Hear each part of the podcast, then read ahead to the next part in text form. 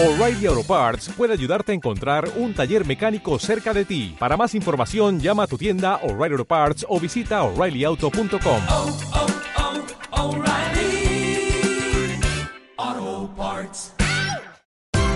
Esto es una producción de Mindalia Televisión y Mindalia Radio, audiovisuales sin ánimo de lucro de mindalia.com, para aportar conocimiento y crear conciencia. Mindalia.com, la primera red social de ayuda altruista a través del pensamiento. Eh, yo desde muy pequeño he visto cosas, era el raro de la familia. ¿no? El niño que habla y calla, que mejor no hables, que vas a decir algo. Al principio pensaban que, bueno, este niño tiene mucha imaginación. ¿no? Yo desde siempre, pues, mm, no es que me haya criado solo, pero mis hermanos me sacan 13, 12 años, son mucho más mayores que yo. Entonces, bueno, estaba muchas veces rodeado de, de adultos, ¿no? Y veía cosas, y sentía cosas, y percibía cosas, y no me callaba ni una de las cosas. Que ese yo creo que ha sido un error en algunos casos, pero una ventaja en mi caso, ¿no? Entonces este niño tiene mucha imaginación, este niño dice unas cosas que tal y que cual. Y realmente no me hacían mucho caso. Hasta que una vez, yo calculo más o menos la edad, porque nos mudamos cuando tenía yo 11 años, yo calculo ahí como con 9 o 10, vi a una tatarabuela mía que tenía seis dedos en una mano. Y le dije a mi madre, mira, hay una señora aquí, y lo típico, este niño tiene amigos imaginarios. Vivíamos en una zona alejada de- del núcleo urbano, que no había más que fábricas, yo hacía ese camino todos los días cuatro veces, yo solo, y yo tenía gente que me acompañaba, ¿no? Y este niño tiene amigos imaginarios, este niño se inventa las cosas, este niño tal. Hasta que un día le dije a mi madre, hay una señora que se conecta con tu padre, que tal y que cual, y, y y no me hizo mucho caso. Le dije yo, sí, tiene seis dedos en una mano, aquí le sale otro dedo. Y ya se quedó como un poco asustada. Pero bueno, esto no hay que hablar, ¿sabes? Mi familia ahí tradicional, mi madre catequesis, muy católicos, muy eh, religiosos ellos. Y no, esto, esto es que no entendemos, no, esto no hay que hablar. Y ya fue en la nueva casa, tendría yo 12 años así, donde vi, y yo no lo sabía explicar de otra manera, vi que un familiar nuestro muy cercano, mm, en realidad el marido de una prima, pues que al día siguiente se iba a morir. Yo sabía que había estado en el hospital, pero yo no tenía ni idea de... Y hay muchas cosas que no me acordaba que después, ahora, estos últimos años, mi madre los está compartiendo. Dijiste esto, pasaba esto, hacías esto y tal. Pero y fue para mí un punto de inflexión, ¿no? Con esa edad que dije, ¿cómo está Juanito? Y me dice, pues está en casa, parece que está bien y que ya ha recuperado y tal. Y dije yo, mañana se va a morir. Además es una cosa, cuando te vienen los mensajes así, es una cosa que sientes aquí que no lo puedes guardar, que eso se aprende con la práctica y con la formación. Pero al principio cuando te pasa, sobre todo con 12, 13 años, yo tenía aquí en el estómago una necesidad de a todos mis familiares decirle, mañana se va a morir Juanito. Oye, mi hermana, mi hermano, el otro hermano, mi padre, todos. No me hicieron tampoco mucho caso, pero al día siguiente, cuando volví del colegio, había una reunión esperándome. Miquel, te tenemos que contar una cosa y tal. Y bueno, ahí ya empezó todo mi proceso, que yo creo que es lo que me ha llevado hasta aquí. También con muchos tumultos, con muchas dificultades, porque yo decía, ha ocurrido porque lo he dicho. Si no lo hubiera dicho, no hubiera ocurrido. Y mis pobres padres, que ya fue la sorpresa con 41 años, ¿sabe? Pues no sabían ya cómo, pues, cómo llevar este tema. Pero ah, desde toda mi vida he tenido vivencias, videncias, sensaciones, percepciones. Para mí el mundo de los espíritus no era un mundo aparte, es que no es un mundo aparte. Y lo he tenido muy integrado siempre, ¿no? En mi vida. Ya les digo que me acompañaba en ese camino que hacía yo al colegio todos los días. Otro mundo también en el que yo me sentía como uno más y aún hoy en día lo hago es con los animales. ¿eh?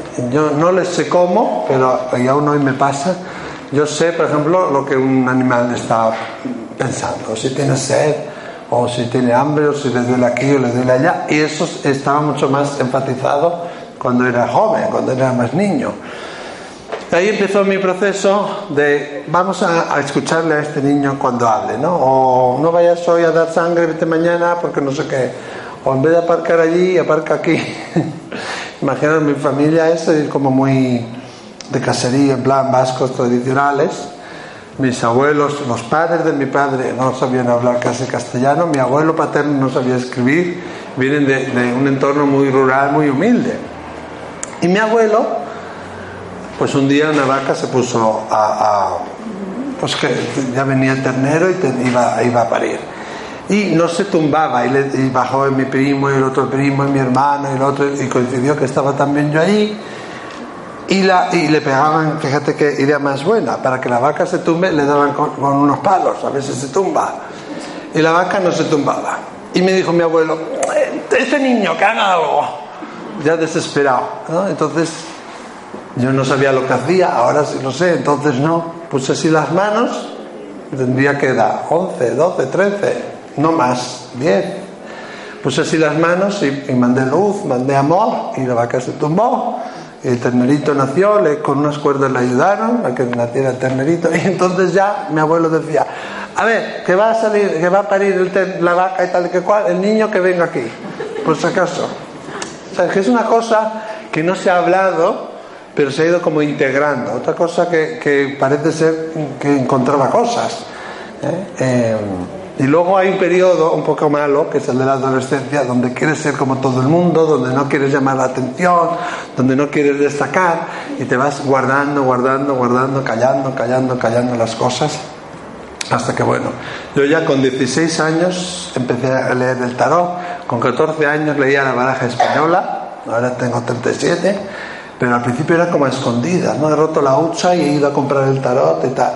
Y yo por eso agradezco este, este tipo de eventos, ¿no? Porque, eh, bueno, pues desmitificamos yo creo que muchas cosas y en realidad no hay que tenerle miedo, en realidad, ¿qué vamos a tener miedo? Es verdad, lo desconocido lo que no conocemos, lo que no sabemos, pero no es, no debemos tener miedo, no es algo a lo que debamos tener miedo, es algo, la comunicación con los espíritus, la comunicación con otras dimensiones, la intuición, son partes naturales, son partes esenciales de nuestro ser, van con nosotros, tenemos ese don, es como el cantar o el hablar, todo el mundo tiene la capacidad de hacer vibrar las cuerdas vocales. No todo el mundo tiene el mismo registro, no todo el mundo tiene el mismo tono de voz. Algunos desearías que te callaran ya, ¿no? otros quieres escucharles más cuando te hablan. Pero todo el mundo puede, a no ser que haya una anomalía, hacer vibrar, ¿no? ¿Me seguís? Entonces, el don de la intuición es lo mismo. Todo el mundo tiene ese don, no todo el mundo lo manifiesta de la misma manera y todo el mundo podemos desarrollarlo hasta cierto punto. Claro que hay gente que cantará en la ducha, hay gente que cantará con Pavarotti, ¿no? No todo el mundo tiene. Y luego, otra cosa que, que- que es muy importante también es que nosotros tengamos el compromiso con nosotros mismos, tengamos el compromiso con aquellos que vienen a escucharnos, a pedirnos consejo, el compromiso con el mundo de los espíritus, y que lo hagamos no desde el ego ni desde el yo te curo, yo te hago, sino el de permitir un encuentro, el de permitir un momento y el darte cuenta que tú no eres aquel importante, ni siquiera la persona que te viene a ver, es el espíritu, es la información que viene. Y eso es lo que tenemos que trabajar, y eso se nos olvida. ¿no? El, el dejar de lado nuestros egos, nuestras preocupaciones, yo soy más que esta, porque fíjate que aquella tal. Estamos aquí para servir, estamos aquí para hacer un bien, estamos aquí para ayudar. Y nosotros somos un canal, y cuanto más limpio esté, más puro esté ese canal, mejor será la información. ¿Significa esto que tengo que decirle a todo que sí y que me tienen que dar por todas las mejillas del mundo? Pues no. Eh, También tenemos la responsabilidad de saber poner límites, tenemos la responsabilidad de querernos primero nosotros, porque si tú no te cuidas y tú no te quieres, no vas a, ¿no? ¿Cómo vas a poder ayudar a otros? Yo siempre pongo el mismo ejemplo, ¿no? Porque veo gente que tiene mucha intuición, pero que no se trabaja esa intuición, o que quizá no sabe la, la, la- el idioma de la intuición. Yo puedo ser muy bueno arreglando un coche, pero no necesariamente soy buen conductor, pero además seré mejor conductor si yo sé qué tipo de coche tengo, qué le puedo pedir a ese coche, qué me da el asfalto, la tierra, o sea, según qué terreno esté, qué clima haya, qué temperatura, qué le puedo pedir y cómo tengo que actuar y sobre todo tengo que saber las normas de circulación, ¿no? ¿Qué significa el triángulo? ¿Qué significa lo otro? ¿no? Aquí es un poco lo mismo, todos con constancia, con compromiso, con dedicación, desde luego quitando el ego, quitando la mente de- del medio, podemos trabajarlo, pero siempre quitándonos a nosotros del medio. Nosotros no somos los importantes, son los que vienen a vernos y desde luego los que vienen desde el otro lado. Ahora quiero hablar un poco sobre cómo se da la comunicación. Pero tengo que saber el idioma, tengo que saber cómo se hace, tengo que saber qué significan las diferentes señales y lo que le puedo pedir a mi vehículo. El problema con la intuición es que no hay dos personas, no hay dos vehículos que, que actúen igual, que cada persona vive y experimenta la información de diferente manera. ¿no? Y ahí tu cultura, la forma en la que has sido criado, la forma, eh, la religión en la que te han educado, tu, época de la vida en la que has crecido, el tipo de, educación que tus padres te han dado, todo eso tiene mucho que ver, porque en la intuición muchas veces funcionamos con símbolos. Si yo os digo, por ejemplo, no penséis, pero no penséis, que siempre pongo el mismo ejemplo, alguno de aquí ya lo conoce, no, no penséis, pero para nada, ¿eh? No tengáis en la mente la imagen de un oso polar en una playa. Pero no lo penséis, no lo tengáis. ¿Qué pasa? Que inmediatamente me viene. Tengo que, por eso yo, tener mucho cuidado a la vez cuando hago este tipo de trabajo, cómo digo las cosas. Es muy diferente decir, eh, yo qué sé, vas a tener un accidente, que no, a decir, siento que corres un peligro con el coche, o a decir, siento que si no te fijas más podría haber un accidente. ¿no? Es- no es lo mismo decir, eh, siento que tienes una hija, es así, o decir, tienes una hija, o decir, ¿tienes alguna hija tú? Es muy diferente. Entonces, ¿cómo decimos las cosas? Porque dejamos un impacto, dejamos una huella en esas personas. Y eso es muy importante. Es ser el canal más puro que podamos, quitar el ego, quitar la mente del medio, pero tener responsabilidad para nosotros mismos, pero sabiendo que primero es el otro, no yo. Y luego tengo que aprender las normas de circulación y también saber cómo darlas. ¿no? Eh, pues aquí se corre a 120, pero no significa que tenga que ir a 120 porque igual hay un atasco y tengo que frenar. O sea, las normas son de guía, pero no hay una, eh, no es necesariamente siempre así para todos, ¿no? Porque si yo os digo, por ejemplo, ¿qué significa? No lo sé. Vamos a poner un ejemplo. ¿Qué significa para ti una raqueta? A ver, ¿quién me puede decir? Una raqueta, ¿qué te dice a ti? un instrumento para, para hacer un instrumento para hacer un deporte. Para usted, la de chaqueta blanca, una raqueta. Para jugar. Vale. Por ejemplo, si le digo una flor, una margarita. ¿Qué le dice a usted? No piense. En la intuición no hay que pensar. Si pensamos se nos va la intuición. Lo primero que te venga, das. Precisamente la margarita era una flor de campo Una flor de campo, que no sé, inspira te inspira ternura, ¿no? ternura. Vale, por ejemplo, para ti, una margarita, El aire puro. aire puro. O sea, me inspira ternura, para otra persona aire puro, pero imaginaros que yo estoy trabajando con una persona y que su madre se llamaba Margarita. O que su familia tenía viveros de margaritas. O al revés, que yo soy el terapeuta, yo soy el que está haciendo las consultas y mi madre se llamaba Margarita o mi familia tenía viveros de margaritas. Entonces, ese símbolo para mí va a significar mucho más que para otra persona. Entonces, siempre que hago consultas es muy importante decir, ¿qué significa esto para mí? Y que no es imaginación, pero la intuición utiliza, se vale de la imaginación para hacernos saber cosas. Porque yo cuando veo un espíritu o cualquiera cuando ve un espíritu, os aseguro que se ve. Cuando uno oye un espíritu, oye un espíritu. No dudas de, bueno, me está diciendo que vas a vender la casa o no sé si me estará diciendo que te vas a pintar la cara.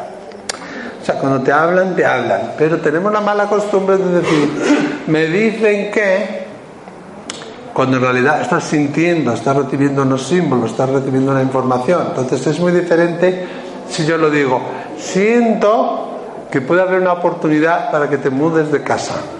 Y procuramos siempre no hacer así afirmaciones de esas que te dejan marcado de por vida. Te vas a mudar.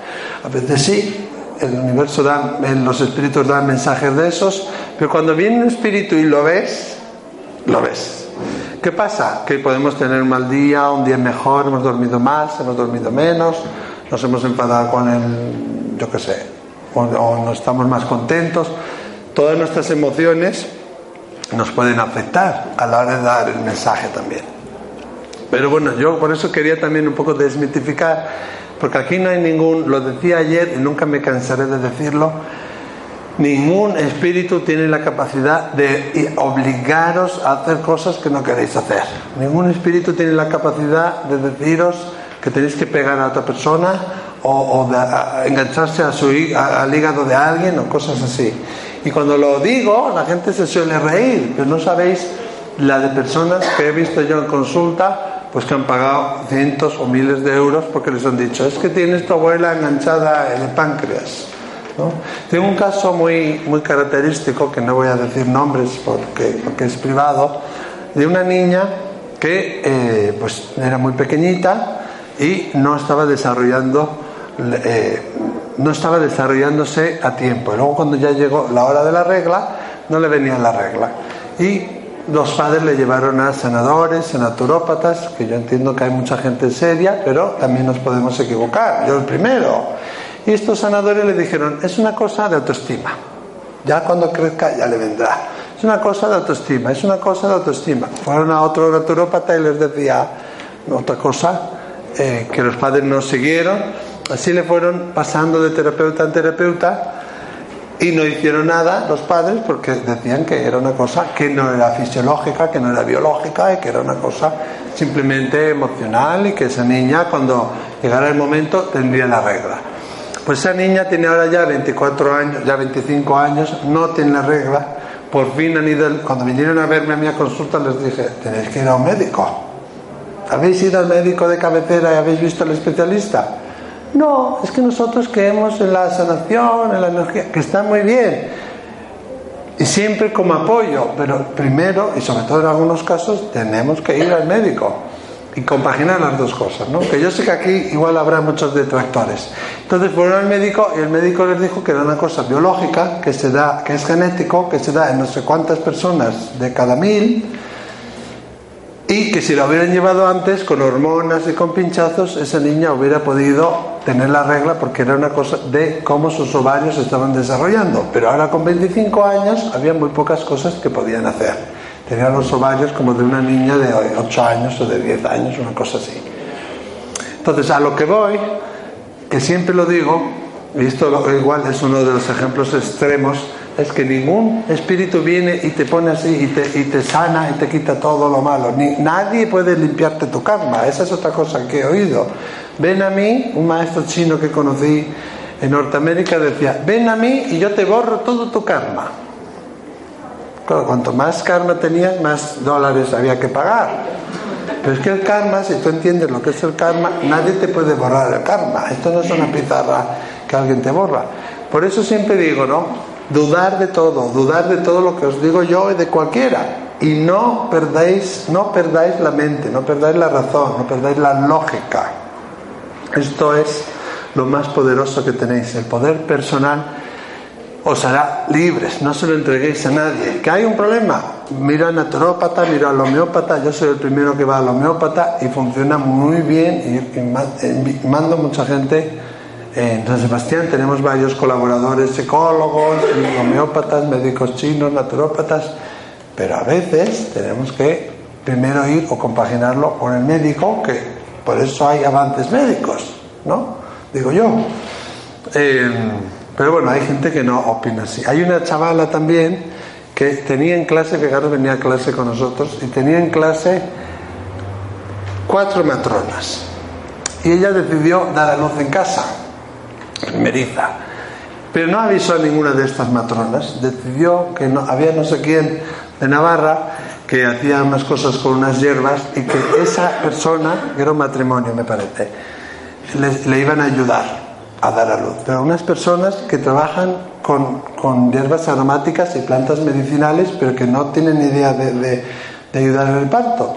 Resulta que fue un parto complicado y después de cuatro días de estar dando a luz, llamó a alguien de clase y unas de esas matronas llamaron a las demás y fueron a casa y le ayudaron a nacer. Y bueno, la niña pues tiene problemas en un ojo, en un oído y tiene unos problemas fisiológicos, que igual los tendría también de otra manera, si hubiera nacido en su momento quizás también, pero sí, está muy bien que queramos vivir una vida natural y, y, bueno, pues yo uso mucho la naturopatía, la homeopatía, la sanación, la imposición de manos y me estoy desviando del tema y no lo quiero hacer.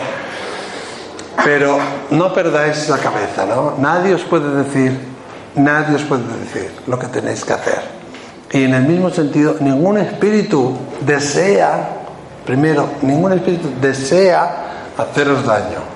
Eso, y, y últimamente, estos últimos años, estoy escuchando que todos los niños nacen malditos, que todos los niños nacen con seres enganchados, una serie de cosas que materialmente, físicamente, son imposibles, no pueden ocurrir. Entonces, por eso he puesto estos otros ejemplos que quizá me he desviado un poco, pero nosotros somos los dueños de nuestra vida. Yo decido, o por supuesto que cuando un espíritu sabe que tú le sientes, va a ser atraído más hacia ti. Vas a ser como un foco de luz, eh, eh, como un faro al que el espíritu es atraído. Pero no te quiere hacer ningún daño. Si es verdad que hay espíritus que están más perdidos, que no saben dónde están, y que al buscarte, pues su energía cree distorsiones en tu energía. Pero yo, yo, físicamente con este cuerpo que tengo, yo no puedo, no vamos a hacer publicidad, que están ahí. No puedo meterme dentro de esta pajita.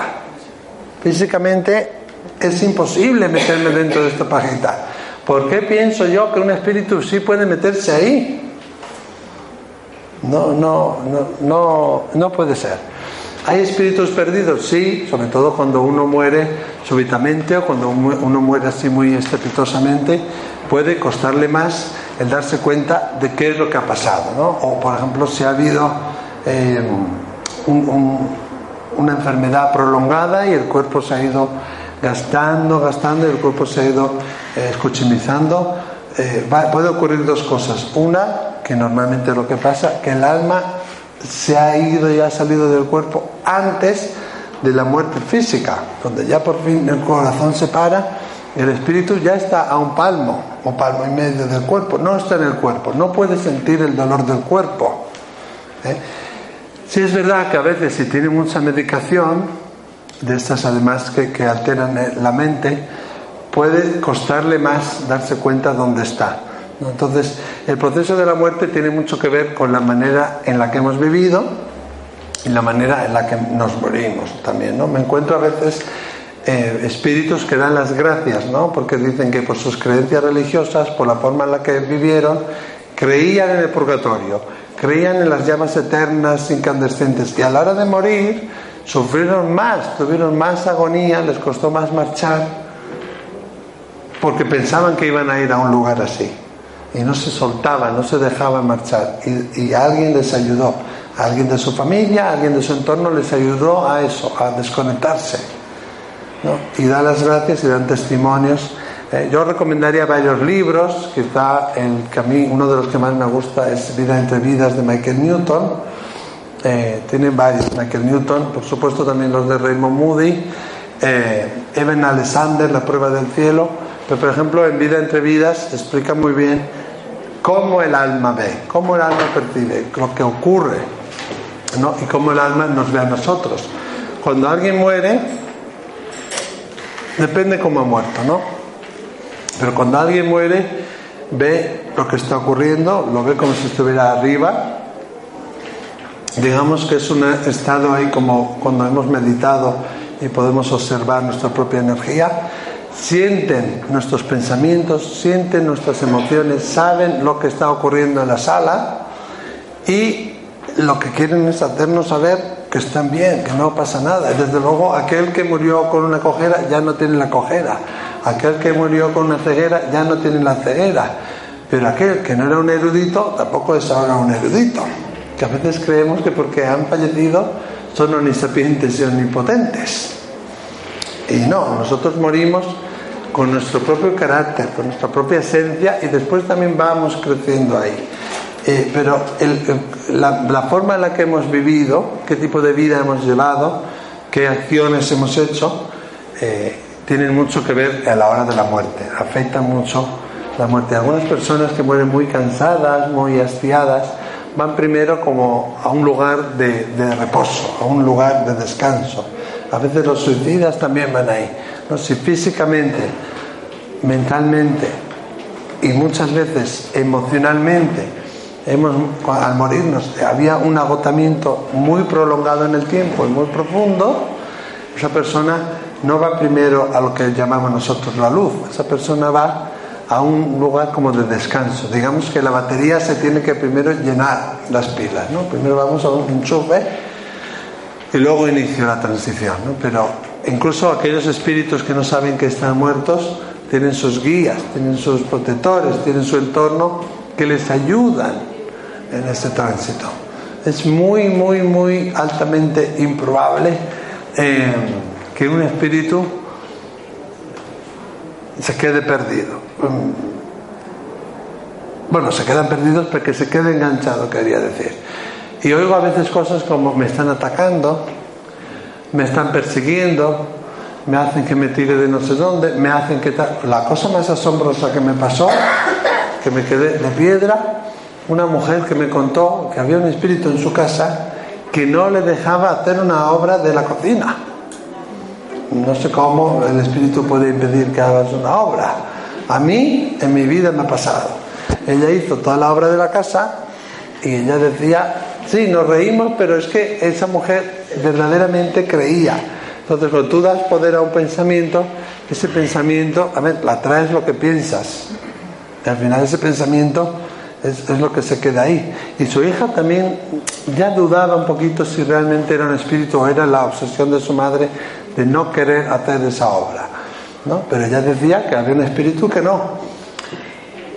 Por eso es importante que nosotros nos trabajemos en nosotros mismos. Por eso es importante que nosotros trabajemos nuestras eh, carencias, nuestras faltas, eh, nuestras emociones, ¿no? que seamos un, un colador lo más limpio posible. Porque si no, lo que vamos a hacer es que nuestros miedos los vamos a proyectar sobre los demás. Muchas veces oigo, es que tienes que hacer esto, o es que debes de hacer esto, o es que me dicen que tal. Yo si me dicen, primero tengo que explicar quién me dice, porque si no, no me dicen, siento o percibo. Y además tengo que tener mucho cuidado con cómo digo las cosas, porque puede ser algo mío. Cuando damos un mensaje, cuando recibimos un mensaje, mejor dicho, del espíritu, hay dos fenómenos que pueden ocurrir. Normalmente, aquello que estás diciéndole a la persona resuena también contigo, tiene algo que ver contigo, de tal manera que ese espíritu te usa a ti para dar ese mensaje, porque hay algo en tu experiencia con lo que puedes correlacionarlo y puedes entender qué es lo que quiere decir. Cuando hablamos de símbolos, sobre todo, porque si me hablan, me hablan. Y cuando me hablan, se oye como dentro, no sé cómo explicar. No es telepatía, es como que me implantan la, la, la energía, es como que me implantan el pensamiento. Simplemente lo sé. Y nos oiréis decir a veces, yo no sé cómo lo sé, pero lo sé. No sé cómo va a ocurrir, pero sé que va a ocurrir. No, porque el Espíritu me lo dice, pero tengo más datos. Pero es tan claro y tan nítido que no dudo de ello. Pero cuando se trata de símbolos, cuidado, hace falta mucha formación, hace falta tener mucha certeza y, mucha disciplina para no proyectar tus deseos y tus miedos. ¿no? Eh, y desde luego cuando hay algo raro, siempre ponerlo en duda, siempre ponerlo a un costado, siempre pensar que puede ser, pero que puede ser que no, y no lo quito, pero lo dejo ahí a un lado. Bueno, yo os quería hablar un poco de, sobre todo de cómo es el lenguaje espiritual, ¿no? Cómo los espíritus nos ven, cómo nos pueden hablar, cómo nos pueden comunicar. Pero quería preguntar si hasta el momento había alguna pregunta o había alguna duda que queríais eh, lanzar. Has hablado antes de cuando, se iniciaba el tránsito después de la muerte respecto a los suicidas. Y a mí eso me, Sí. me provoca un poco de duda. No- Pues los suicidas, ese tema intento evitarlo porque yo creo que deberíamos hacer un taller exclusivo sobre suicidas. Eh, yo llevo en San Sebastián una asociación, la coordino yo, de ayuda en el duelo, donde trabajamos sobre todo con eh, tercera edad que han perdido a su cónyuge, con padres que han perdido hijos y luego hay un grupo de, de, de voluntarios pues que van a Proyecto Hombre, van a paliativos y tal con Reiki. Yo no hago terapias porque no estoy cualificado. Yo coordino el trabajo de los terapeutas y del grupo de del grupo de, de sanadores, de reikistas y tal. Estamos afiliados con varias asociaciones, una aquí en Madrid, Fundación Alaya, Alaya en Madrid, no sé si habéis oído hablar. Eh, y yo siempre recomiendo, ¿no? Pero hay un, un- incluso ellos, es, que lo del suicidio tiene mucha amiga. Entonces, a través de la asociación tenemos una formación para la... que por cierto os quiero agradecer, porque este tipo de eventos nos sirven para financiar la asociación. O sea que hoy estáis ayudando en realidad a Izargui, Guipúzcoa y a otras asociaciones. Pero hay un grupo específico para el suicidio. No, además cada suicidio, uno, de los problemas que les pasa a las personas que están en duelo debido a un suicidio es que no se sienten legitimados, sienten que no tienen derecho a llorar, no sienten que tienen derecho como si fueran eh, muertes de segunda clase, vamos a decir, ¿no? Y eso también hay que ayudarles. Pero el tema está que cada suicidio es diferente, que cada, cada muerte es diferente, pero dentro del mundo de los suicidios no hay dos casos iguales, entonces es muy delicado. Podríamos hacer un taller con varios de los terapeutas que sería muy interesante que vinieran desde las diferentes asociaciones y psicólogos que nos explicaran. Eh, porque realmente, desde el punto de vista de la psicología y desde el pu- punto de vista de, los dolientes, de las personas que acompañan a los suicidas, se llama también supervivientes, aquellos que que se quedan aquí sienten eso, la rabia, ira, rencor, enfado, sienten mucho enfado y muchas veces que no tienen la legitimidad para llorarles, ¿no? El, el- no tengo yo derecho, no, no, no me toca a mí, no, no puedo porque fíjate, esto no lo debería haber hecho, es un pecado y todo esto. Pero habría que ver qué es lo que le ha llevado a ese suicidio. Y eso, todas las almas, incluso los suicidas, llegan a la luz. Pero es verdad que hay almas que necesitan que les echemos un cable. Y este es uno de ellos. Este es un caso de ellos. Pero no es lo mismo una persona joven con 16 años que se suicida, que su hora de morir hubiera sido con 80 años o después de tener hijos o cualquier misión que tuviera, o aquella persona que, mira, tenía ya 90 años, ni veía, ni escuchaba, no podía tragar, no podía caminar y decide suicidarse. No es que sea una cosa mejor que la otra, pero cada caso es diferente. Lo que marca la diferencia es, primero, cómo ha sido el suicidio, qué circunstancias, en segundo lugar, te han llevado a ese suicidio, y tercero, cuándo era tu hora, o cuán cerca estabas de la hora en la que tenías por contrato. ¿Quién nos dice que ese suicida no tenía en su contrato crear eso precisamente para provocar una reacción en todos los demás? A mí me da a veces pudor porque yo trabajo con padres, pues eso que se le han muerto hijos y a veces son perinatales, ¿no? Que han nacido en parada cardíaca o han, han muerto a los pocos días y me preguntan por qué el alma se tuvo que ir, ¿no? ¿Por qué ha venido y se ha marchado? A veces me da hasta pudor decirlo. Unos padres que es el dolor más grande que hay decirles, pero no siempre, pero muchas veces, incluso con los suicidas, a menudo es así, vienen a enseñarnos lo que es el amor incondicional. ¿no? Primero, que el alma sigue viviendo, que el alma es perfecta, no importa qué le pase al cuerpo, que el alma supera todo aquello, pero que además es una lección de amor incondicional, ¿no? Para que nosotros experimentemos y muchas veces para crear una reacción. Sobre todo en el caso de los niños, son maestros del amor incondicional. Pero claro, decirle eso a un padre que tienes delante es difícil. ¿eh? Pero bueno, cada caso de suicidio habría que analizarlo individualmente, cuándo ha ocurrido, qué idea tenía, eh, perdón, qué edad tenía, cómo lo ha hecho, qué circunstancias la han llevado. Eh, luego hay muchos suicidios enmascarados que no se saben, que se han, que han dicho que era una parada cardíaca o se han dicho de otra manera, pero también hay muchos supuestos suicidios que no son realmente suicidios.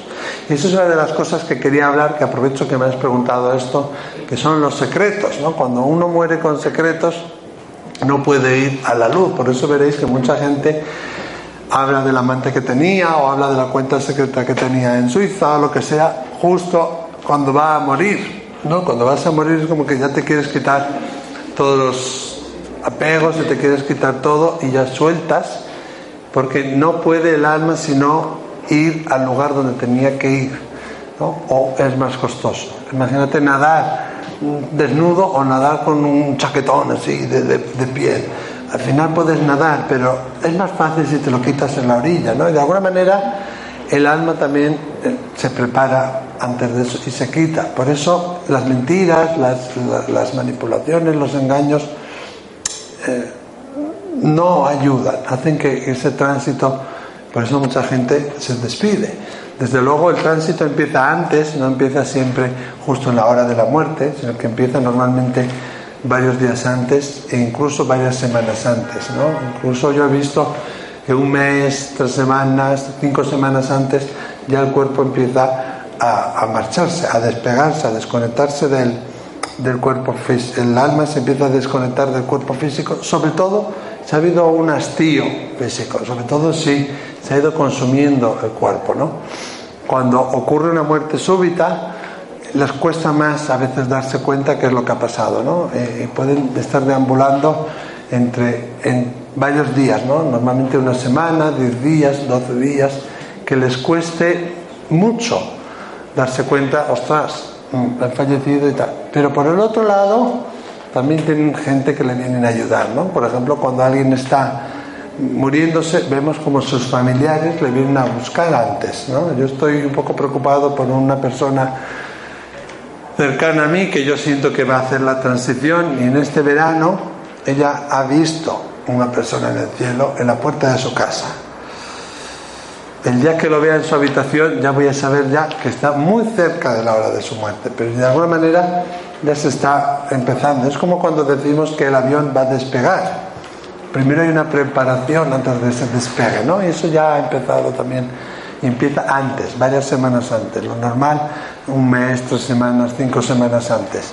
Y cuando uno muere súbitamente necesita un tiempo. Por eso es importante también que desde aquí les podamos ayudar, ¿no? Decir una oración, decir unas palabras, poner una vela blanca. He oído que gente que dice que no hay que poner una vela blanca porque se enganchan en esa vela blanca y sinceramente, mm, vamos, no puede pasar. Pero si yo voy a un pasillo oscuras o hay una luz que me ilumina un poquito, pues siempre podré ver mejor, ¿no? No sé si te ha ayudado o te he liado más con todo lo que... Entonces habría que tratar cada detalle, ¿no? Y luego cuando ¿qué pasa con esos niños que nacen antes de morir? Eso es una pregunta antes de que mueren, perdón, que mueren antes de nacer. Eso es una pregunta que me hacen muchas veces. No es lo mismo un niño que no ha nacido, digamos que no evoluciona de la misma manera que un niño que ha nacido y ha muerto, ¿no? Por lo menos en mi caso es así. Los niños que no han nacido siguen viviendo y yo los veo como caras de niños, veo niños, por eso diferenciamos y nos oiréis decir, hay un niño que creció en el cielo o hay un niño que nació en el cielo. Un niño que nació en el cielo normalmente es un niño que no llegó a nacer y un niño que creció en el cielo normalmente es un niño que nació pero que no vivió, murió, vivió un día o dos días o dos años, pero luego murió. Y esos niños siguen creciendo en la otra esfera, aunque no evolucionan eh, anualmente como lo hubieran hecho aquí. ¿no? Y ellos desde luego saben si estás llorando, saben, sobre todo al principio, ¿no? saben si estás eh, echándoles de menos, sabes si están preocupados. ¿no? Y la gente me dice, ¿de qué me sirve a mí? hablar con mis seres queridos. Si eso es que no me va a aportar a mí nada. Eso a mí no me dice nada. Bueno, primero te da paz de corazón, o te puede dar paz de corazón, que yo creo que es muy importante. Y segundo lugar, ¿por qué no? Yo siempre describo, que lo dije también ayer, que es como si nuestros seres queridos tuvieran un Skype que funciona, una tecnología que funciona a la velocidad del pensamiento que nosotros no tenemos. Si tu hija está en Australia o está en Marte y, sientes que algo le pasa y quieres ver si realmente le pasa algo, o quieres estar ahí por ayudarla, o tiene un examen difícil, lo ha roto con el novio y quieres hacerle saber que estás ahí por ella y tienes esa tecnología, ¿quién de vosotros no la utilizaría? Yo creo que la utilizaríamos todos. Voy a ver si está. Ah, está bien, bueno, me voy. Entonces los espíritus nos pueden mandar muchos tipos de señales, ¿no? muchos tipos de, de mensajes. Y, una de las formas más habituales que se comunican es a través de los sueños, también en un estado de meditación profunda. Hay un momento ahí en los sueños cuando el alma se eleva, cuando el alma sale del cuerpo, ocurre un proceso similar al de la muerte entonces como que su energía desciende, su energía se vuelve como más densa y ahí hay un encuentro, ¿no? Como digo yo, es como si nosotros subiéramos del bajo al entresuelo y ellos bajan del primero al entresuelo y ahí se produce un encuentro. Pero cuando eso se da, normalmente huele su olor, sientes su piel, eh, sientes su carne, le sientes de tal manera eh, que no hay duda, no hay ninguna duda de que realmente es un encuentro. Cuando soñamos, y además se da normalmente más adentro del sueño, más tarde, no en la primera, segunda ni tercera hora, sino más profundo en el sueño. Cuando se da más al principio, sí puede ser un pequeño sueño. Lo que la mente va a hacer a menudo, al principio del, del sueño sobre todo, es sacar aquellas emociones o sacar aquellas vivencias que no has sacado durante el día. De alguna manera, tu mente tiene ahí unas ideas, unos pensamientos, unos deseos, las tenemos que sacar de una u otra manera. Y este tipo de sueños, de encuentros, se dan más hacia la, el, último tercio del sueño normalmente. Luces, lámparas que destellean, rayos que se encienden, televisiones que se encienden, volumen que enciende, volumen que baja. Son maneras de comunicarse. También golpes, huellas, pisadas, ¿no? son maneras de comunicarse, un, sentir como un aire, sentir como un viento que nos rodea, como que nos toca el pelo, sentir nuestra voz o su voz que nos llama. ¿no? Esas son todas maneras en las que tienen de comunicarse, pero tenemos que tener en cuenta que estos, estas personas, porque son personas, pero que aún, pero que ya no tienen ese cuerpo físico, no pueden ser totalmente como antes porque ya no tienen la fisicalidad que tenían antes para poderse comunicar. Entonces nos van a hacer saber que están ahí de alguna manera parecida a cuando estaban vivos. Pero cuando alguien te dice algo y aquí no te cuadra, es que tu intuición te está diciendo algo. También hazle caso a eso, ¿no? Pero si vamos a decir, si mi, abuelo quiere comunicarse, pero ya no tiene... Eh, su cuerpo físico, me va a dar alguna manera de, o voy a escuchar su voz, o voy a sentir su olor, algo inconfundible, que es también comunicación, que yo voy a saber. Pero seguramente para mi padre, para mi madre o para mis hermanos que son más mayores, como decía antes, no será igual, porque ellos no lo recuerdan igual. Su vivencia no ha sido igual. Mis hermanos cuentan muchas historias de jugar con el abuelo, de, irse a, a, la huerta con el abuelo, del tractor, de esto y lo otro. Pero yo cuando lo conocí, el hombre pues ya tenía la cadera mal, las rodillas mal, tenía un bastón y no podía hacer todas esas cosas. Y no lo, mi experiencia no es la misma y no lo recuerdo igual. Entonces cuando el espíritu se presente y me haga saber quién es, primero lo sabré. Pero si hay alguna duda, me lo hará saber de manera que yo lo pueda relacionar. ¿Entendéis lo que os quiero decir? ¿No? Si tú has tenido una vivencia o lo has conocido de una manera, es así como lo recuerdas, pues es así también como se te va a presentar. ¿Eh? Y luego, una cosa que quiero aclarar, aparte de eso de que no, no quieren ni pueden haceros daño, ni quieren entrar en vuestro cuerpo, ni quieren hacer que no funcione esa relación, siempre nosotros tenemos el libre albedrío. Entonces ellos nos van guiando. Siempre pongo el ejemplo de, del parque. Imaginaros que nosotros somos los niños que sus padres han sacado al parque y que los espíritus son los padres. Al principio, cuando son más chiquitines, pues estás ahí al lado, ¿no? Cuando mueren, los vamos a sentir más los 6, 8, 10 primeros meses. Luego ellos también van evolucionando, ellos también van creciendo y también van aprendiendo en la otra esfera. Y eso puede hacer que a veces sintamos que están menos cerca. Pero al igual que un parque que cuida de su hijo, oh, perdón, al igual que un padre que cuida de su hijo en el parque,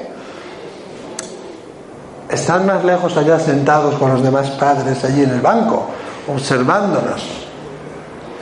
Pero no, no significa que se hayan marchado. No pueden evitar que yo juegue con un amiguillo o que yo le robe el bocadillo a la otra amiguilla. Pero sí, cuando pase eso, o cuando me caiga, o cuando me haga daño, vendrán a ayudarme. ¿Entendéis lo que quiero decir? Que al principio cuando mueren van a estar como más cerca, pues primero porque nosotros estamos mal, nosotros estamos sufriendo y nos quieren hacer saber que no hay razón para ese sufrimiento. Y lo sentiréis cuando ha hecho la transición porque se manifiesta y normalmente empiezan con los sueños, las manifestaciones. Pero luego puede ser que no lo sintamos tan a menudo. Pero es como los padres que vigilan a sus hijos en el parque, ¿no? Pero allí están. Pero yo siempre tengo mi libre albedrío. Me pueden reorientar, me pueden avisar, me pueden ayudar para que yo no cometa unos errores. Pero no pueden evitar, si yo me empeño en hacer algo, en que no lo haga.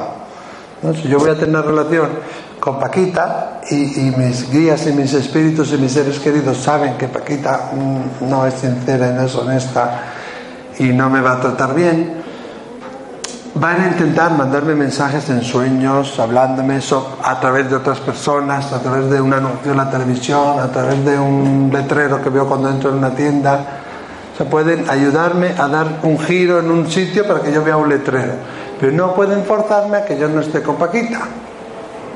¿Entendéis? Yo siempre tengo libre albedrío. Bueno, no quiero liarme. ¿Más preguntas? ¿Más dudas? ¿Sí? ¿Tú querías preguntar? Ah, perdón. Pensaba que sí. ¿Hay alguien que quiere hacer más preguntas, más dudas? Estáis tímidos. Sí. Has citado algunos, algunos libros o algunos autores Sí. que ha sido muy rápido. Los libros, sí. Michael Newton tiene varios, pero a mí el que más me gusta es, bueno, es el primero, ¿eh? Vida entre vidas, de Michael Newton. Por ejemplo, si entráis en la web de la escuela nuestra, isarpe.org, hay una lista de libros. ¿eh? Y por ejemplo, en la web de Alaya Duelo también. Aquellos son más de duelo. Eh, los libros de Raymond Moody, Vida después de la vida, hay varios. La prueba del cielo de Eben Alexander. Bueno, y luego Elizabeth Kubler-Ross, es que hay, muchos. ¿eh? Eh, y he dicho otro más, ¿no? No. Yo creo que de momento, luego los de Alan Kardec y tal. Pero Michael Newton describe muy bien qué es lo que le pasa al alma, ¿no? Entonces, ahí vemos casos registrados de personas que han tenido experiencias cercanas a la muerte y han descrito qué es lo que sentían, han descrito qué es lo que les pasaba. Y describen cómo cuando dejaron su cuerpo, a veces eran conscientes, pero otras veces de repente se veían flotando, de repente se veían como a un metro, dos metros del cuerpo o del escenario donde había ocurrido el fallecimiento y veían a otros seres queridos o, personas que estaban ayudando antes de verse a sí mismos y después es cuando veían el cuerpo. Entonces se daban cuenta y ahí es cuando lo primero que quieren hacer es tocar a, a sus seres queridos. Se dan cuenta que no pueden, entonces empiezan a llamar la atención de esos seres queridos para hacerles saber que no me he ido, que no me he ido, que estoy aquí, que estoy bien. Y eso lo dan mucho los mensajes, que no me he ido a ninguna parte, que estoy aquí. Em, y, y luego, y si no lo consiguen, lo van a hacer a través de otras personas, a través de sueños, a través de diferentes maneras para hacérmelo saber. Digamos que una vez que ha muerto, en lo normal, a unas 72 horas, lo habitual entre 72 horas y una semana, es cuando empieza a darse la transición. Digamos que es cuando ya despega ese avión y se pone en ruta. Primero tenemos el motor, el otro motor, el pasaje, todo eso despega y ese despegue tarda, digamos, entre tres días y una semana, lo habitual tres días. Depende también si ya sabía que iba a morir si estaba preparado a morir, si fue súbito, si fue lento. A veces es mejor que sea lento porque es más consciente lo que va a ocurrirle, pero otras veces no porque no, se le comunica o, o está drogado y no, no, no sabe. Y, entonces la transición puede ser como si más como entre neblinas, ¿no? Pero todo el mundo tiene también por el otro lado ayudas, guías, protectores que les vienen a ayudar. Por ejemplo, eso lo explica muy bien también Raymond Moody.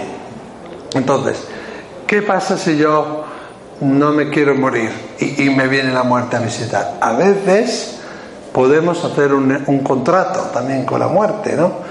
Eh, digamos que cuando nacemos se nos entrega un libro como de eso, yo tenía de los pitufos, no sé vosotros, de colorear, de esto que te regalan, ¿no? Y bueno, pues llegas a la página 3 y te das cuenta que alguien, cuando te entregó el libro, ya lo había coloreado. Y puede ser una experiencia azul, rosa, negra, amarilla, pero es una experiencia por la cual tienes que pasar para seguir adelante en ese libro, que el libro son las experiencias de la vida. Y tú esa experiencia la puedes pintarrajear por encima y hacer lo negro más negro, lo azul más azul, o al revés, menos azul o menos negro, o puedes arrancar e ignorar que nunca existió. Pero la huella de la falta de esa hoja siempre quedará ahí. Y antes de terminar el libro tendré que arreglarlo. Pero entonces yo sigo y yo voy. Y puedo pintarrajear dentro o fuera de las líneas, yo elijo los colores y hago una obra de arte y de repente hay otra hoja que parte de la hoja está dibujada o parte de la hoja está pintada o está pintada de otro color o el dibujo está boca abajo. Esas son nuestras experiencias. Yo no creo que todo esté desde el punto de vista del alma escrito, ¿no? pero sí que creo que hay grandes experiencias que ya están diseñadas para que nosotros las vivamos. Podemos vivir esa experiencia al tercer año o, al, o la- cuando tengamos 33 años. Lo que tú tardes en leer ese libro depende un poco de ti. Pero si yo quiero avanzar en ese libro, desde luego tendré que pasar por ahí, ¿no? Pero no todo está escrito. Sí es verdad que los colores que yo elijo al principio pueden marcar el color venidero en las siguientes páginas. Por eso decimos a menudo, somos co-creadores de nuestra propia realidad. Si yo, mm, no sé, voy a enfadarme con Margarita, eh, por seguir el ejemplo de antes, yo puedo reaccionar y decir, bueno, entiendo tu enfado, vale, tal, y rompo el patrón del enfado y me voy y bueno, lo arreglo. O puedo montar un pitote terrible y enfadarme aún más y crear un- un- una escena terrible, ¿no? Y eso es lo que sí podemos cambiar. ¿Cómo reaccionamos ante esos eventos? ¿Eh? Pero no siempre está escrito vas a morir con 40 años o vas a vivir hasta los 88 años, sino que son misiones, ¿no? Tenemos misiones que traemos a la vida, es decir, bueno, tu misión es experimentar lo que es la abundancia o disfrutar eh, de la compañía genuina de muchos amigos o aprender lo que es el amor incondicional o el aprender lo que es el compartir o aprender lo que es el egoísmo. Entonces tenemos esas misiones. ¿no? Cuando las vamos viviendo, vamos pasando esas hojas y de repente, ¡pum!, tenemos una lección que alguien ya ha coloreado.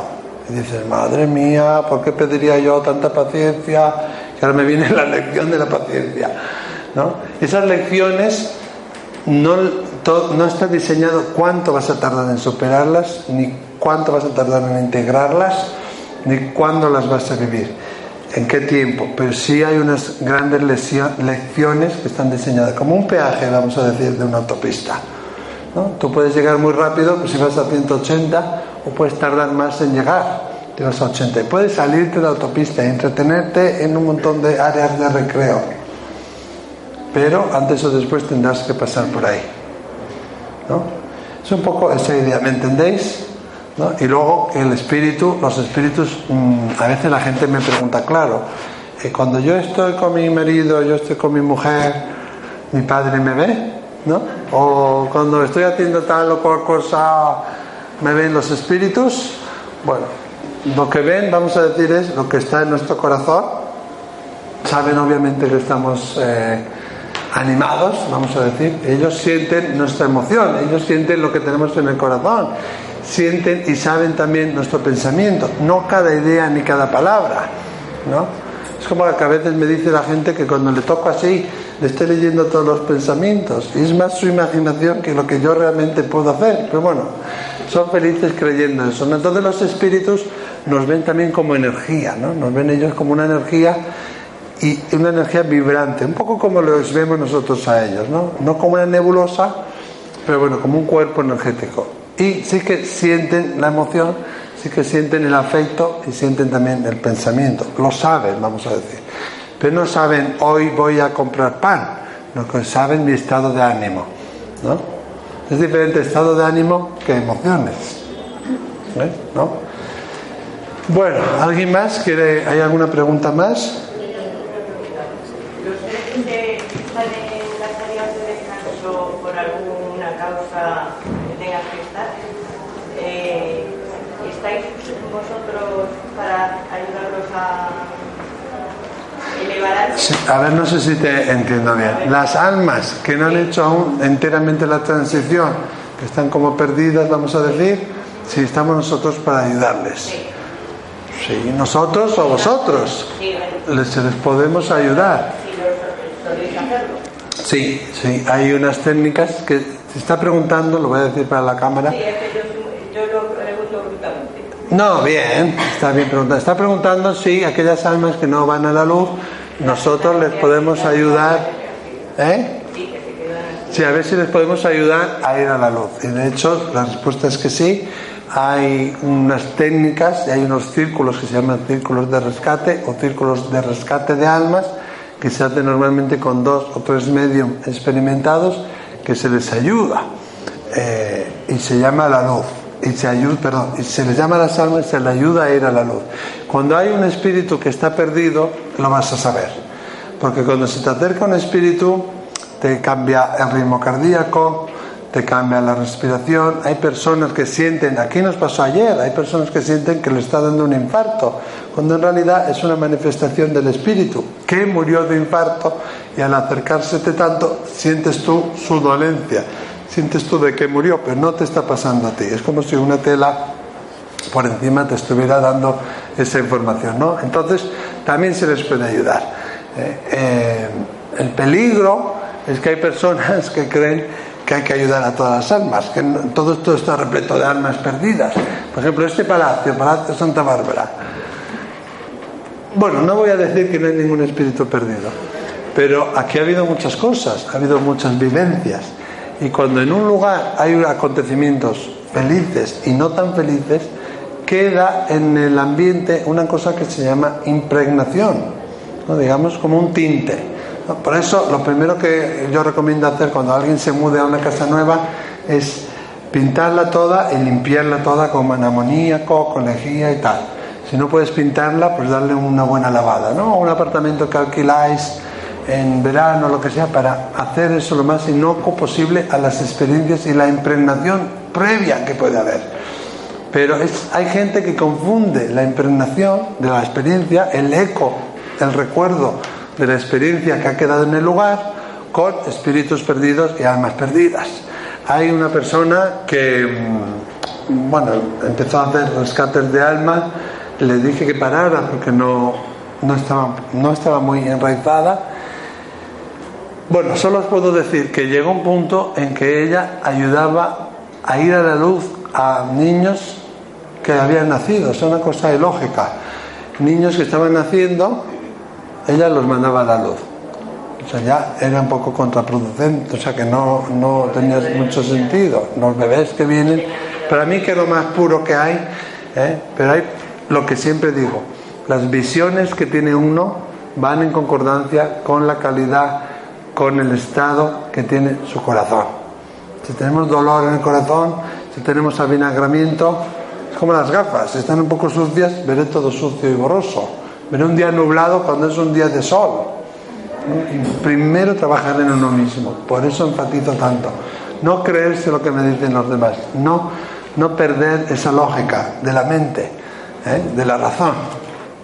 Bueno, Eh, y sí, hay que hacer un programa específico, normalmente se les ayuda y ya está. Es como eh, hacerles ver el camino, que no es la gran mayoría, pero es, gracias por la pregunta además, porque ellos tienen también, digamos, asignado un grupo de guías que no son sus seres queridos, sino son seres de, luz, seres más evolucionados, que les van a estar ayudando también. ¿no? Yo diferencio, por un lado, los protectores, que son nuestros seres queridos, familiares, personas que hemos conocido o no, que han fallecido, y por otro lado, los guías y los maestros, ¿no? que son seres que no han encarnado o que hace mucho que han encarnado y están ya en un nivel espiritual más elevado, vamos a decir.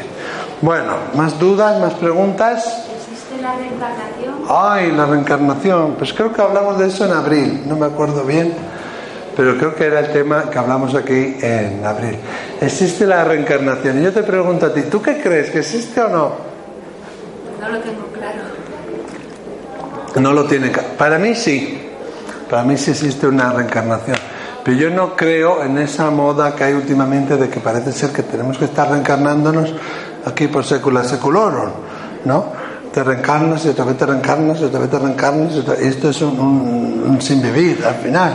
Luego la gente me pregunta una cosa muy interesante que has abierto la caja de Pandora y, me y yo tengo la culpa por no callarme también, de, dicen, bueno, entonces si en el año no sé cuántos había no sé cuántos habitantes y ahora en el 2015 hay no sé cuántos millones de habitantes en la Tierra, ¿esto qué significa? Que el alma se divide, que el alma se triplica, que hay una fuente eterna de almas.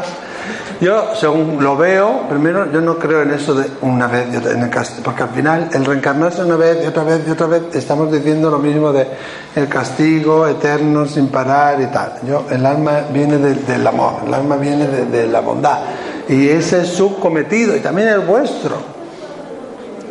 Es vivir en el amor, vivir en perfecta salud, en perfecta mon- armonía, en perfecta felicidad.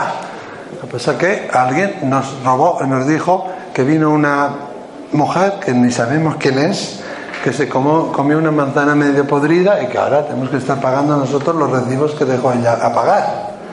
Pero yo no estoy de acuerdo con eso. Podemos renunciar a pagar esos recibos también. Pero bueno, eh, volviendo al tema que me preguntabas de la reencarnación, yo lo veo más bien como, imaginaros como un mar, ¿no? Un todo. eh, tú eres una gota de agua. Y todos somos gotas de agua, pero todos pertenecemos a un linaje familiar, vamos a decir, a un río o un riachuelo, que a su vez pertenece a un país o a un grupo o a, una a un continente, que hablaríamos de grandes ríos, que a su vez van todos a terminar en un mar, que sería el mundo, que sería la tierra, que a su vez es parte de un gran océano, que no sabemos, porque los confines, ¿no? En algún tiempo pensaban que, bueno, el norte de África y tal, y Grecia y, y Europa y poco más, que el mundo era solo aquello, que no había más que eso. Luego se ha descubierto que la Tierra era mucho más que eso. Yo creo que estamos aún en ese punto en que aún no sabemos cuán grande es todo el océano, pero el alma es como un pedacito de una pequeña partícula de una de esas gotas. Pero tú no tienes un alma, que ahí es donde yo quiero remarcar la diferencia. Tú eres un alma. Tú lo que tienes, como el abrigo, como las medias que llevas, como los zapatos, tú llevas puesto como una madiosa de esas rusas, ¿no? Tú llevas puesto un cuerpo.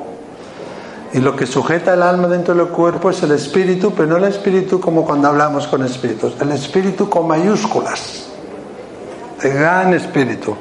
Algunas personas lo llaman Espíritu Santo. Lo que los une los dos es el cordón etéreo o el cordón de plata, que no se puede romper, que no se puede doblar, que no se puede malograr, que cuando eso se va diluyendo y se rompe es cuando ocurre la muerte física. Y esa es para mí la mayor diferencia, que somos un alma. No tenemos un alma, sino lo que tenemos es este cuerpo en este momento con esta apariencia. Y vosotros sabréis qué experiencias queríais vivir y para aprender y qué experiencias queríais vivir para enseñar a vuestra familia y a aquellos que estaban encontrándose o se han encontrado con vosotros en vuestra vida, porque esta es una lección y misión personal, es donde empieza la misión del alma. Pero yo no creo en que tenemos que estar reencarnándonos una y otra vez sin parar por secular seculorum. Yo más lo veo como una opción personal. Es verdad que en algunos casos es como que nos empujan a la piscina. Entonces el alma dice, bueno, yo quiero, no sé, experimentar lo que decíamos antes, la paciencia, quiero aprender lo que es eh, la bondad absoluta. Entonces eliges un entorno donde vas a tener experiencias para trabajar eso. Y aquellas personas que igual más daño te han hecho son las personas que has elegido por contrato para que precisamente te den esa... Como un acto de amor han elegido, han decidido hacer la parte mala, vamos a decir, para que tú crezcas, para que tú aprendas. Pero en otra vida, pues tú igual te toca ser la reina mala, no te toca ser Dulcinea. Y en otra vida igual te toca ser D'Artagnan. No todos vamos a vivir los diferentes personajes. Pero ahí es donde entra el libro que os hablaba antes. Ahí es donde estamos coloreando el libro y podemos hacer que sea de colores más bonitos, de tal manera que el siguiente libro nos venga menos marcado. O cuando lo esté marcado tenga experiencias más bonitas. ¿no? Entonces es una cosa muy, muy increíble porque el ser humano tiene tanto poder, tanta capacidad que puede destruirse o puede salir como el ave fénix y puede realmente cambiar lo que llamamos el destino, porque no todo está escrito, aunque es verdad que las grandes lecciones o las grandes misiones no las podemos cambiar. Yo os preguntaría, ¿qué es lo que estáis haciendo para vivir? Vamos a ver, ¿qué trabajo tenéis? No pensar, no me lo digáis. Yo trabajo de albañil, yo de carpintero, yo de secretaria, yo de fisio. Cada uno pensar en vuestra mente. Ahora os pregunto, también a los que están en casa, ¿no? ¿Qué trabajo tenéis? ¿A qué os dedicáis? Y ahora os pregunto yo, ¿os hace feliz ese trabajo? ¿Os levantáis todos los días con ilusión y con ganas de, y vitalidad y para ir y querer hacer ese trabajo con vigorosidad? Si la respuesta es sí, esa es vuestra misión de alma, ese es vuestro destino. La respuesta es no, no lo es. Y buscar aquello que os hace sonreír en vuestro interior. Eso es lo que es vuestra misión, vuestro destino, vuestro destino de alma, vuestra misión de alma. ¿eh? Lo que nos hace sonreír aquí, lo que nos hace vibrar. Y que no importa si fulano o mengano no puede ir, tú haces esas horas. Las tuyas, la del otro, la del otro, no te importa. No es un esfuerzo, es un placer. Que luego, cuidado, que aquí se mezcla también la autoestima, que hay gente que le gusta estar siempre ayudando y necesitan estar ayudando y si no, no se sienten completos. Bueno, la última pregunta, ¿hay alguien más que quería preguntar algo, no? Sí te veo, pero es que antes había por aquí otra mano levantada, pero que ahora no, no, ¿no? Ya está respondida, ¿sí? ¿Qué querías preguntar? ¿Cómo se ve desde, cómo se ve desde el plano en el que usted se, se mueve el tema de exorcismos? Ah, el tema de sortismos, ¿cómo se ve? Posesiones diabólicas. es posesiones diabólicas. Mira, eso estuvimos hablando un poquito ayer. Eso serían otras, otras tres horas. Y con el, hemos abierto la caja de Pandora con el suicidio y con la reencarnación, pues con eso ya ni le cuento. Eh, pero sí hay varios sacerdotes que colaboran con artes adivinatorias que desde luego, y aquí en Madrid, que desde luego le pueden hablar muchísimo mejor y muchísimo más detalladamente que yo. Ah, La posesión normalmente es la obsesión de la posesión. O sea, la posesión no es realmente, la sabrá, pero la gran mayoría son una obsesión con la idea de estar poseído. Y luego la gente cree, yo invoco a Arcángel Miguel y ya me saca de todo, ¿no? Posesiones diabólicas y todo eso, mm, yo no he experimentado ninguna, sé que existen. Pero qué casualidad, fíjate, que en aquellos países donde esa creencia está más latente, creencia que estamos hablando de algo que la gente tiene en su mente, es en esos países donde se da más posesión. Yo tengo un amigo cubano que siempre tenemos discusiones porque él se dedica a la santería, que él dice santería blanca, y él me insiste, me insiste, me quiere convencer de que existen posesiones y que existen espíritus negativos y existen malos. Y le digo, esa es tu experiencia, yo jamás he tenido eso. Entonces no me convenzcas de algo que yo nunca he hecho, pero tiene que ver con esto. ¿no? Porque en su cultura, porque en su creencia, porque en su mentalidad existe, también de alguna manera damos entrada a eso, ¿no? Pero bueno, son palabras mayores, eso es una tesis doctoral, requeriríamos otro tiempo, eh, de- requeriríamos más tiempo y no creo que estoy totalmente cualificado. Pero como se ve es que la mayoría de casos de posesiones diabélicas son posesiones de psiquiatra. ¿eh? Pero fijaros bien que en países donde esa creencia está en la gente es donde se da normalmente ese tipo de experiencias. ¿Es una coincidencia? Os lo dejo a vosotros. ¿eh? Pero bueno, con eso me te, tiraría una semana. Bueno, no quiero que nos quedemos sin tiempo porque viene después Ramiro Calle y nos va a regañar. Además os animo porque Ramiro, bueno, es peor que yo. Puede hablar hasta la medianoche. Bueno, ahora voy a ir a, a daros mensajes. Yo cuando digo esto, nunca sé a quién voy a ir, nunca sé qué voy a decir. No sé de antemano la información que me va a venir. Sí necesito que os descrucéis. Yo os voy a preguntar si queréis el mensaje o no. Podéis decir que no, no pasa nada. Pero si queréis el mensaje, darme el sonido de vuestra voz. Muy importante. Yo necesito la voz, ¿no? La voz es como la cabina. No, me hagáis así. No me deis, os puedo preguntar por vuestro nombre. No me importa que sea un nombre falso.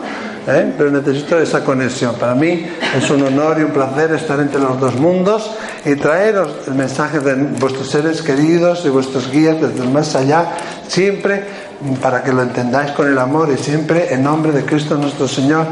Amén. ¿Le puedo dar a usted un mensaje? Según estoy entrando en... De hecho, desde que le he visto entrar en la sala, veo ¡zas! a su madre con usted.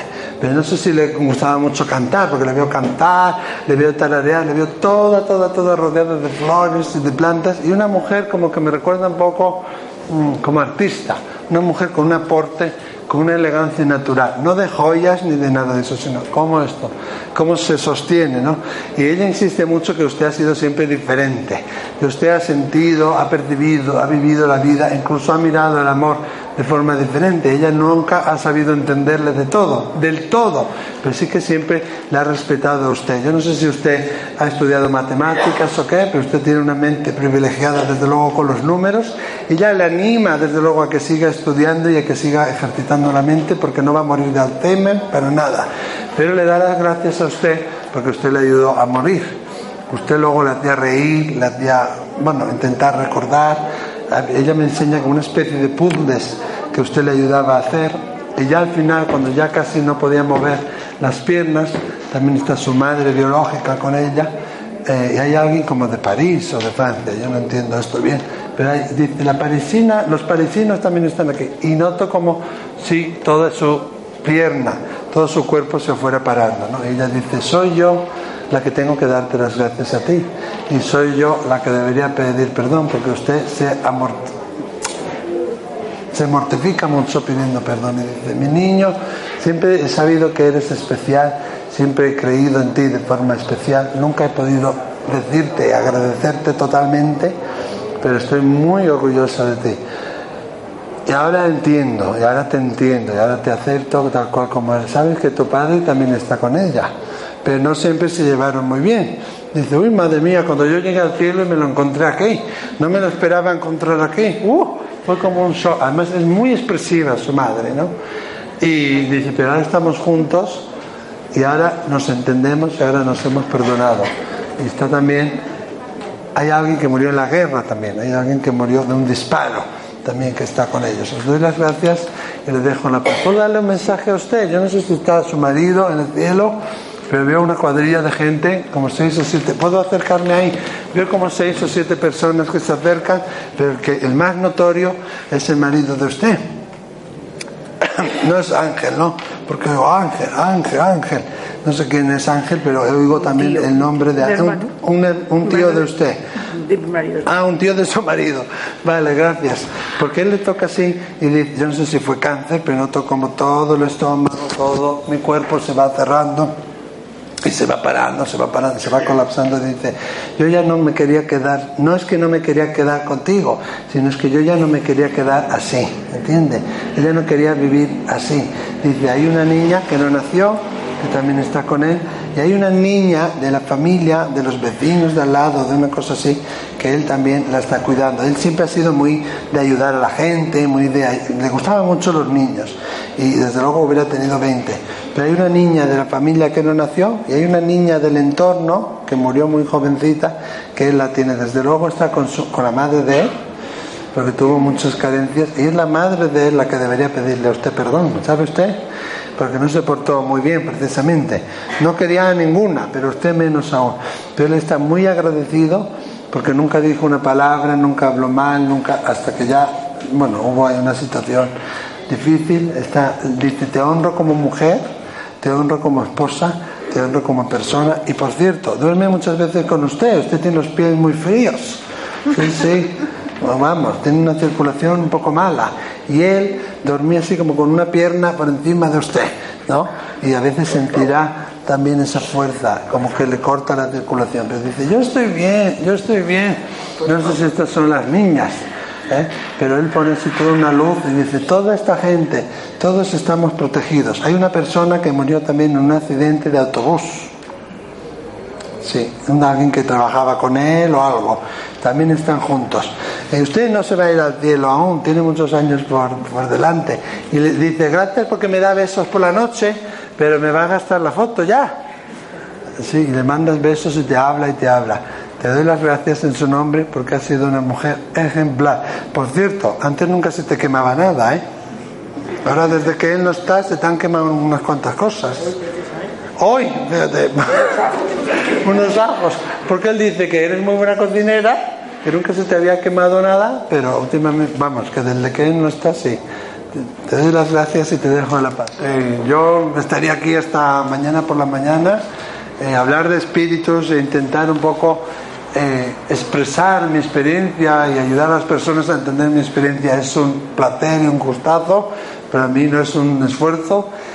Os doy las gracias a todos que habéis esperado pacientemente para el mensaje y habéis decidido compartir esta tarde con nosotros. Desde luego, si no habéis recibido el mensaje no es porque tengáis nada malo y, y probadlo. Veréis cómo en el sueño os puede venir ese mensaje. Muchísimas gracias por estar aquí. Nos vemos pronto. Muchas gracias. No os perdáis a Ramiro.